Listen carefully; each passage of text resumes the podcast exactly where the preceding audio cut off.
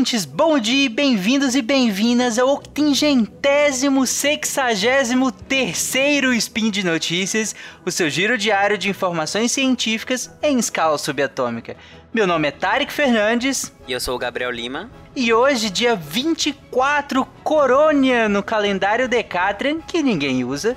E domingão, dia 22 de março de 2020, no historicamente consolidado calendário gregoriano, falaremos sobre virologia. E no programa de hoje, como um coronavírus age no corpo humano. Vamos lá. Speed Notícias.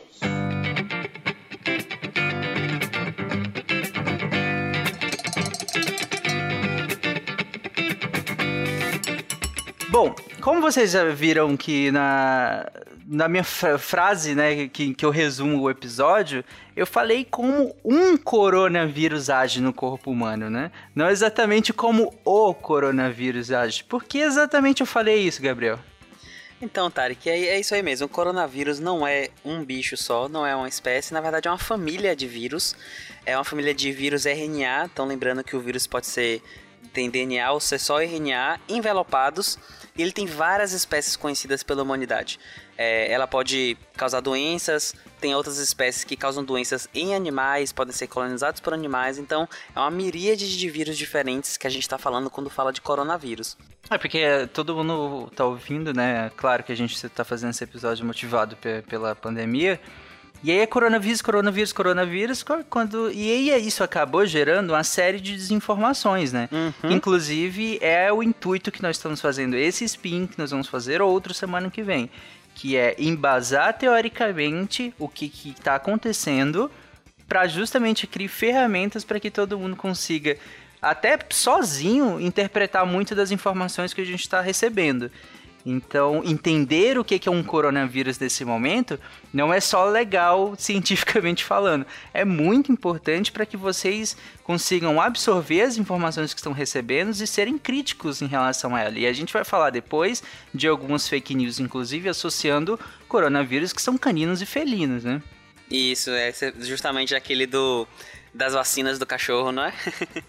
Exatamente, que, que, não, não, não faz sentido. Eu vou, inclusive, deixar na, na, no post desse episódio uma imagem feita por uma médica veterinária em que ela descreveu a taxonomia do vírus que é do, do, do, COVID, que causa Covid-19 e mostrando os outros coronavírus que causariam doenças em animais. Porque nós temos o coronavírus que causa o, o, o, que causa doenças em cachorro, por exemplo, que é o coronavírus canino que na verdade ele vai causar uma gastroenterite nesses animais, né? Então é um, um sinal clínico completamente diferente aqui, né, no, do que dos humanos. Apesar de que tem alguns casos, né, em humanos que chegou a causar diarreia, né? Sim, sim. Mas não é, é, não é, é a maioria, 2% né? dos, dos casos teve diarreia, sim. Exatamente, já em, can, em cães não, em cães é o sinal clínico mais importante é a, a gastroenterite. E principalmente uma diarreia profusa.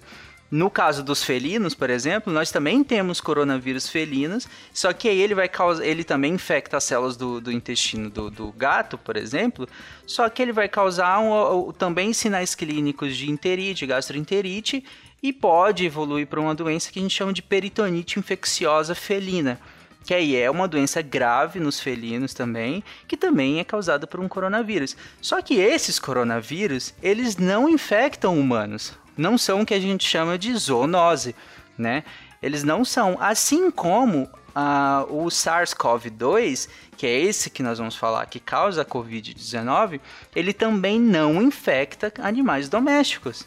Ele não infecta cães e gatos. É, Mas é vamos é lá. outra então. fake news. É isso, é isso como você falou. Tem vários coronavírus, inclusive eu não, não conhecia esses aí de felinos. Impressionante, eu não sabia de peritonite viral assim. Em humanos, geralmente é bacteriana.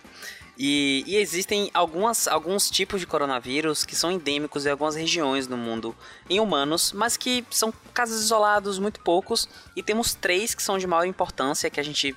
Vocês estão vendo aí sempre na TV, que é o SARS, o primeiro, que é o SARS-CoV, que dava doença SARS, dava uma pneumonia é, grave, que começou lá no início do século, em 2002, que ele veio do morcego, né, a, a, a a linhagem dele é de uma mutação de um vírus que era aqui que estava no morcego e que também tinha associação com o pangolim, que é um mamífero é, pequeno da, da Ásia, que é muito fofinho. Se vocês jogarem no Google, é muito bonitinho.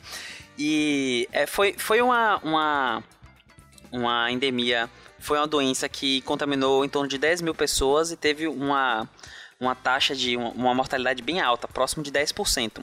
E foi controlada e, e sumiu. E assim, desde, desde, desde esse momento que o coronavírus chamou a atenção da sociedade de saúde, dos pesquisadores de saúde no mundo todo, para possíveis, é, possíveis surtos no futuro. E a gente começou a estudar bastante esses vírus. E aí teve outra, outra, outro surto, que foi o MERS, que, é, que surgiu é, na Arábia Saudita, região, no Oriente Médio, que foi em 2012. E também teve, foi um vírus derivado do morcego, mas ele teve um, reservatório importante em dromedários. Inclusive, por isso que a gente vê na, foi numa região que tem bastante dromedário. E é um vírus muito parecido, então é um coronavírus. E todos esses eles se, apresentam, se apresentaram muito como insuficiência respiratória, sintomas gripais, porque eles são todos muito parecidos. E o nosso terceiro agora, que é o SARS-CoV-2, como você falou, que é o Covid-19, mas o nome dele oficial é o SARS-CoV-2, e ele é SARS-CoV-2 porque ele parece muito geneticamente aquele vírus do SARS. Então se colocou o nome como sendo o segundo SARS, como se fosse uma mutação e uma modificação de um, um vírus com o tempo, né? Por isso que ele ficou esse dois. Que ele é o que tá na pandemia atual. A gente não sabe ainda o caminho direito dele. É, veio é, do morcego, a gente viu que tinha morcego, se tinha algum vetor antes, e eles pensaram no mercado lá na China, porque tinha os primeiros casos. Tá um pouco se estudando ainda, mas a gente não sabe direito. Mas o mais importante é que ele se espalhou na China e tá pelo mundo. E aí, só para ter uma ideia, assim, é, começaram a ter é, casos do coronavírus em dezembro do ano passado. E aí os casos de uma pneumonia desconhecida foram reportados na, na China em 7 de janeiro, mais ou menos. Então, assim, e nesse ano a gente entrou no ano ainda sem saber direito o que, que era o coronavírus e identificar exatamente o que estava sendo causado. E aí fechou o mercado, sequenciou o genoma e só em, 2000, em janeiro de 2012 que foi nomeado o, o novo coronavírus na época, né? Todo mundo ainda chama, tem muita gente que ainda chama o novo coronavírus, porque foi sequência, foi, teve a sequência genética, a gente percebeu que era dessa mesma família que a gente está falando. E aí os casos foram evoluindo, é, viram-se os padrões e aí chegou no que a gente está hoje. Só, só para fazer uma diferenciação, Gabriel, que eu vejo que a gente, quando a gente está lendo as notícias, alguns falam em pandemia de coronavírus, pandemia, ah, Covid-19. Só para ficar bem claro, coronavírus é a família.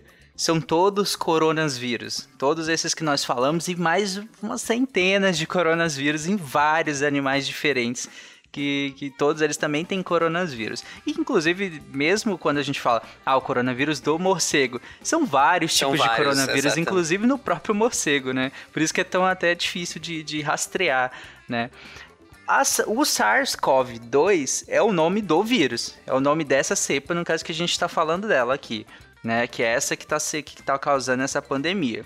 E essa pandemia é de uma doença que é chamada Covid-19, que é a manifestação do SARS-CoV-2, né? Uhum. Só para ficar bem claro o que, que é cada um, para que essa nomenclatura não se confunda, né? Isso. Por exemplo, o SARS-CoV-1 ele, o nome da doença era SARS. Aí facilitava, porque era o mesmo nome uhum. que tinha.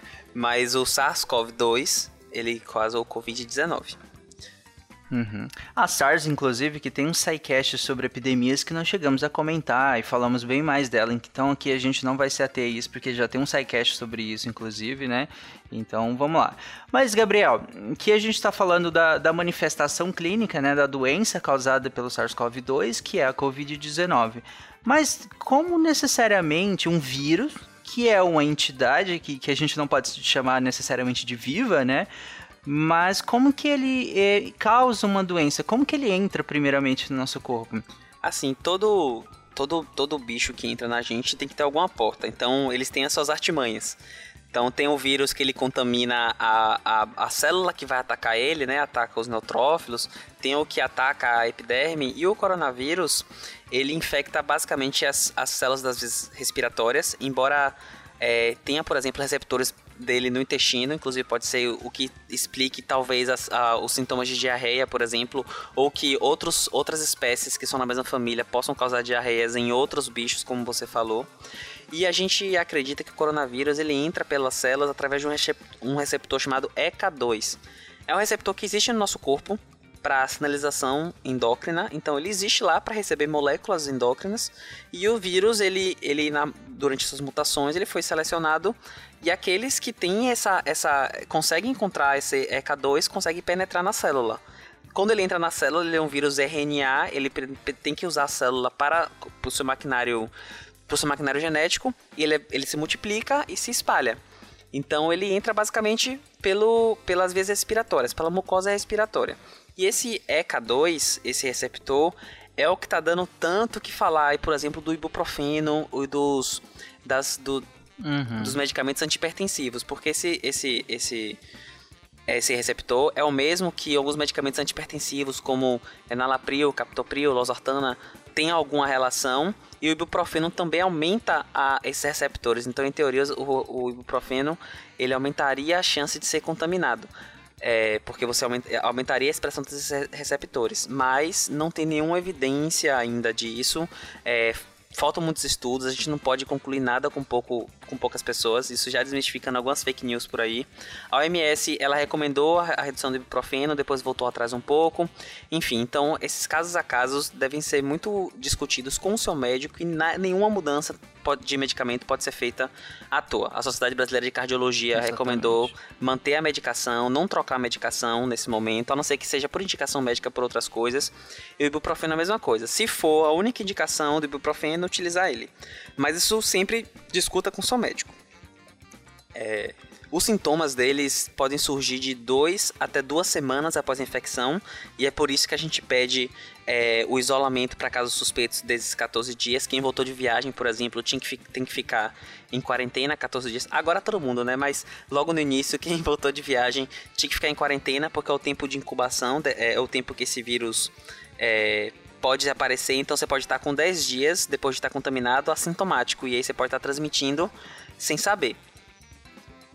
E a parte Só para ficar claro, Gabriel, você falou que em relação que o vírus ele, ele precisa de um receptor, né? Isso. Isso é muito importante. Eu quero que, que as pessoas se atentem a isso, porque de, de posse dessa informação dá para tirar outras fake news.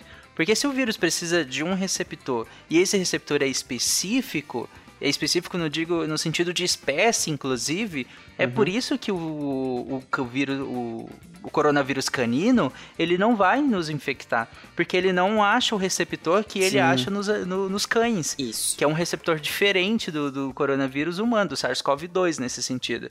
Então ele, ele não. A imagem de que o vírus ele entra como se fosse rasgando a célula, por assim dizer, né? Exato. Ele chega lá e entra de qualquer forma. É uma imagem que ela é didática. Ela serve para a gente explicar que o vírus ele não é um ente sozinho, ele precisa entrar na célula para que ele se multiplique lá dentro, para que ele use o maquinário da célula para desenvolver as suas funções, né, de, de virulência e tudo mais.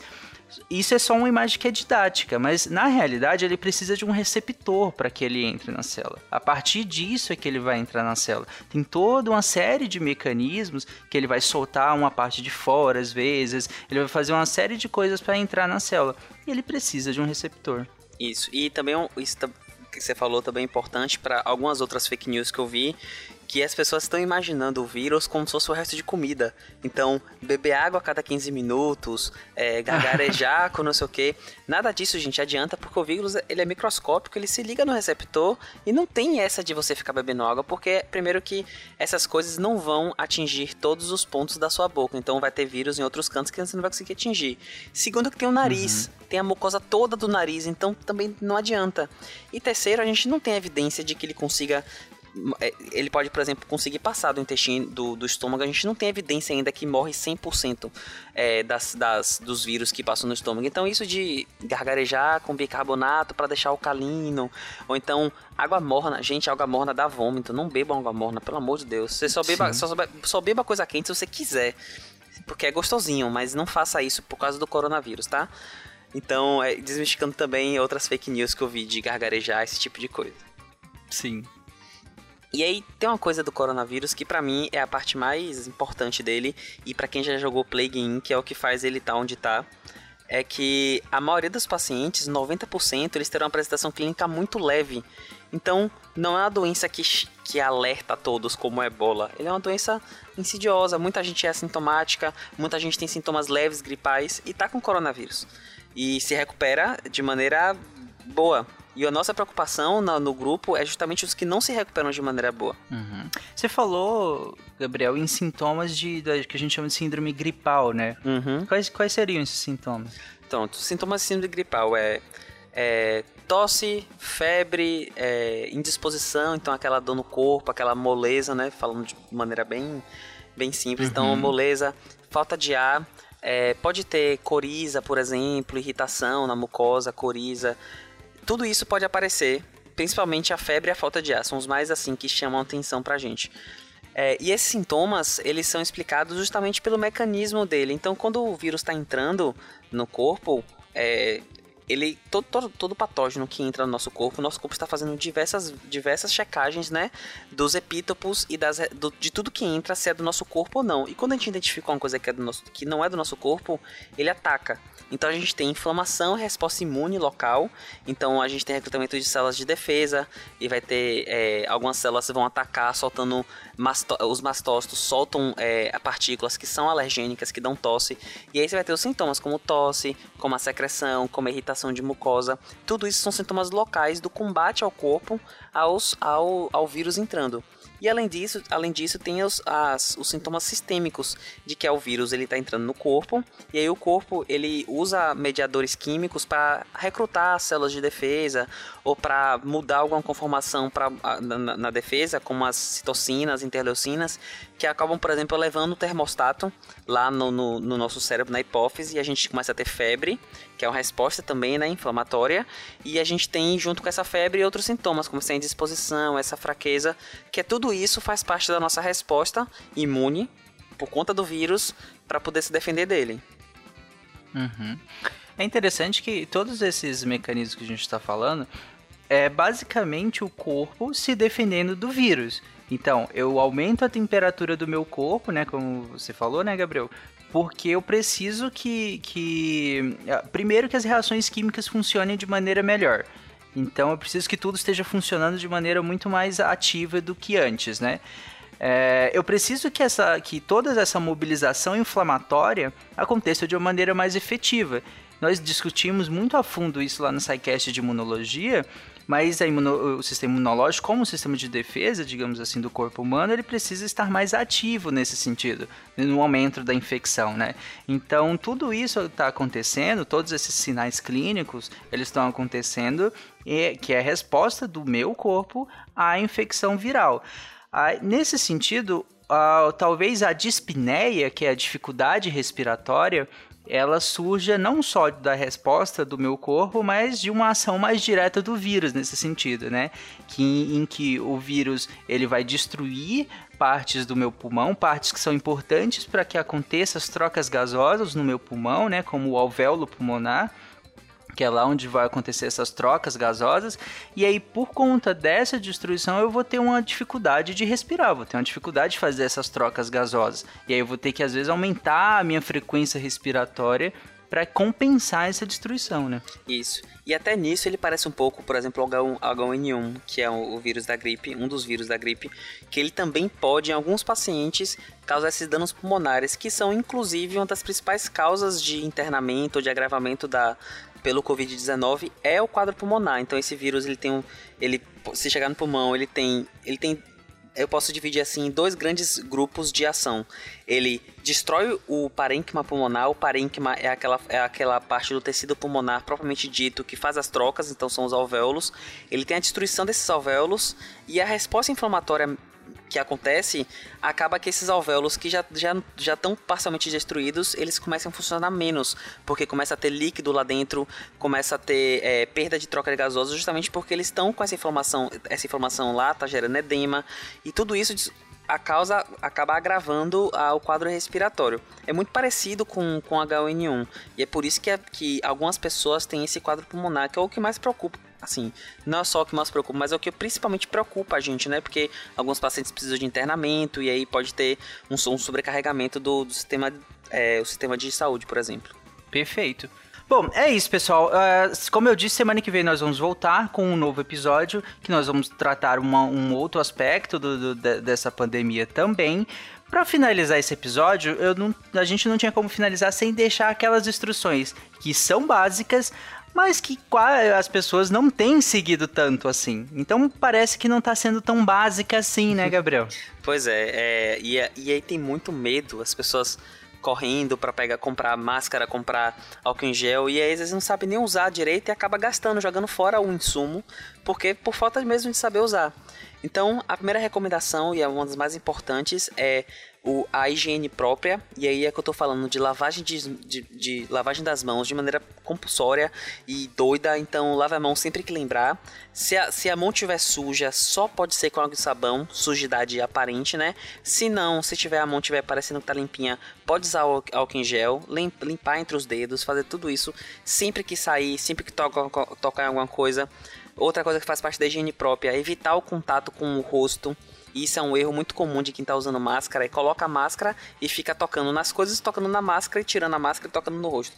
Não adianta, porque você acaba levando tudo de sujidade para o seu rosto. Então evitar o toque no rosto, principalmente com a mão suja, principalmente na rua. Cuidar de você.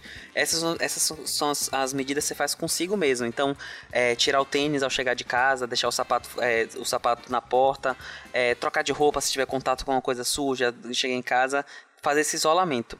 E ainda tem um contato social, que é o isolamento social. Então a gente sabe que o coronavírus ele é transmitido por gotícula.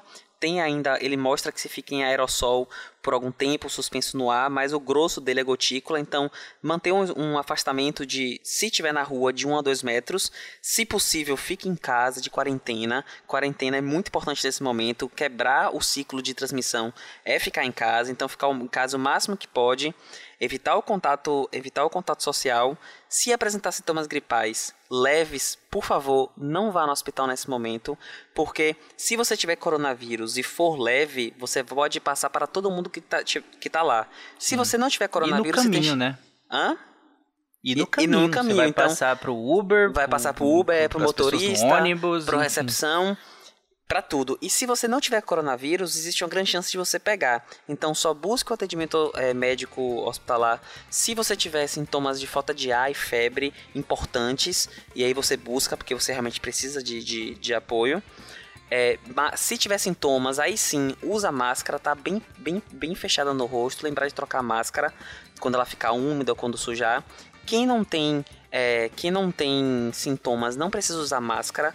Isso até porque tá acabando as máscaras, gente. É uma coisa muito importante e, e nós precisamos de máscaras para pessoas que realmente precisam, que são os sintomáticos, os profissionais de saúde, aqueles que têm contato com casos o tempo todo. Se você é, é saudável, não está sentindo nada, não precisa colocar máscara. Você só está gastando um insumo que é tão importante para a gente. E é isso, isolamento social, usa o, usa a, o Skype, o Hangouts para conversar com as pessoas e evitem sair, que a gente precisa segurar esse vírus.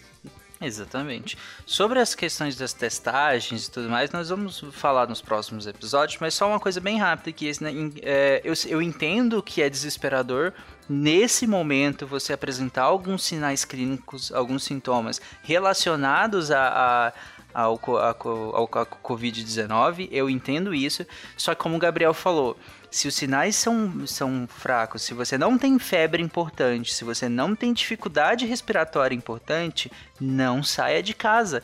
Até porque, se você, digamos que você tem algum desses, você sai de casa, se coloca em risco, coloca em risco um monte de gente para chegar no hospital e o médico falar que não, que não, que você não deve ser testado.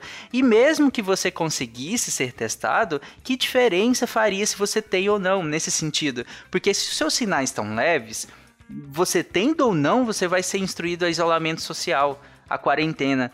Porque não vai mudar a terapêutica. Eles não vão te tratar diferente porque você testou positivo ou negativo se os seus sinais são fracos. E lembre-se que faz a maioria, diferença. a maioria dos sinais são fracos.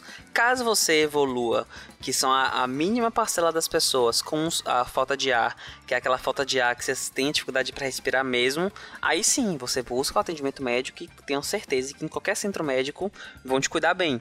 Mas se você não tenha, como o Tarek falou, fique em casa, não vai mudar. É, ela, como, como você trata uma gripe, você vai tratar o coronavírus. Repouso, dormir bem, comer bem, beber água e é a vida que segue. Uhum. E é isso, gente. Bom, por hoje é isso. Lá no post vocês vão encontrar vários links que nós vamos deixar referente ao que nós falamos aqui.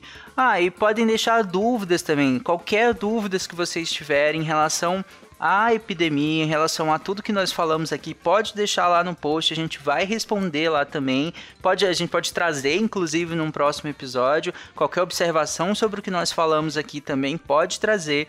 Quinta-feira que vem, dia 26, nós vamos voltar aqui. E só uma coisa, não sei se vocês perceberam, mas ao longo. Aliás, claro que perceberam, mas ao longo desse episódio, apesar de falarmos da epidemia, da pandemia, nós não demos números. Porque tudo que nós falamos aqui, independente do que está acontecendo, a gente queria justamente embasar, né? Pavimentar o caminho para que a gente fale de fato da pandemia no próximo episódio, ou seja lá, do que nós acharmos que seja relevante. E um último lembrete é que esse podcast conta com a, seu apoio no patronato do SciCast, tanto no Patreon, quanto no Padrim, quanto no PicPay, e aí você ajuda a financiar tanto o Spin, quanto o Contrafactual, contra o SciCast e, e o Deviante como um todo. Nosso muito obrigado a você que está nos ajudando e continue nos ajudando, porque a gente precisa e a gente vai passar por essa crise.